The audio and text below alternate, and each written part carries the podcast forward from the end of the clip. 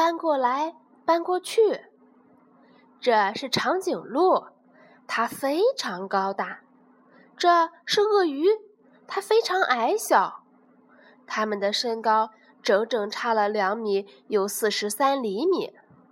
尽管如此，他们是一对真正的爱人。他们是怎么认识的呢？这写在另一本书里。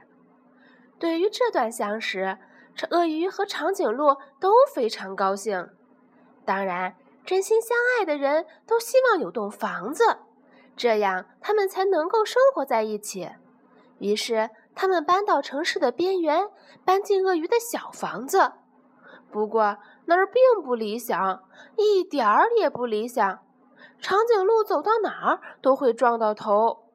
当它睡觉时，只要伸展一下身子，他就完全看不到鳄鱼了。当他想要坐得舒服一点的时候，同样的事情发生了。要不，我们搬到你家去吧？鳄鱼对长颈鹿说。小鳄鱼住大房子，总比大长颈鹿住小房子要好得多。于是，他们搬到了城市的另一边，搬进了长颈鹿的大房子。但是，住在那里也有很多困难，而且非常困难。鳄鱼怎么在这张桌子边吃饭呢？也许它需要一把高高的椅子吧。但是。鳄鱼又怎么能坐上去呢？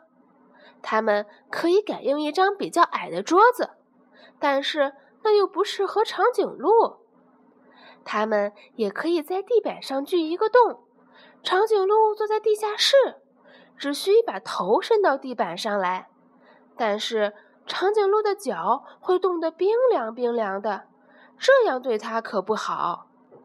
还有许多麻烦事儿呢。门的把手太高，楼梯太陡，马桶太大，甚至晾衣服都有困难。即使鳄鱼已经学会了走绳索，鳄鱼和长颈鹿越来越难过。事情不能再这样继续下去了。鳄鱼不能忍受这一切，长颈鹿也是。唯一没有问题的地方就是床。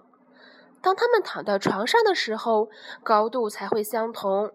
这时候，他们才可以望着彼此的眼睛，给对方一个最甜美的微笑，就像当初一样快乐。于是，他们想出了一个解决问题的好办法。第二天一早，阳光灿烂，鳄鱼和长颈鹿在花园里定制了一项伟大的计划。他们开始挖一个巨大的坑。他们敲啊，钻呀，凿呀。他们拿来了木板、树干和玻璃。长颈鹿还把自己当做滑梯呢。终于，每件东西都清洗干净、擦亮了。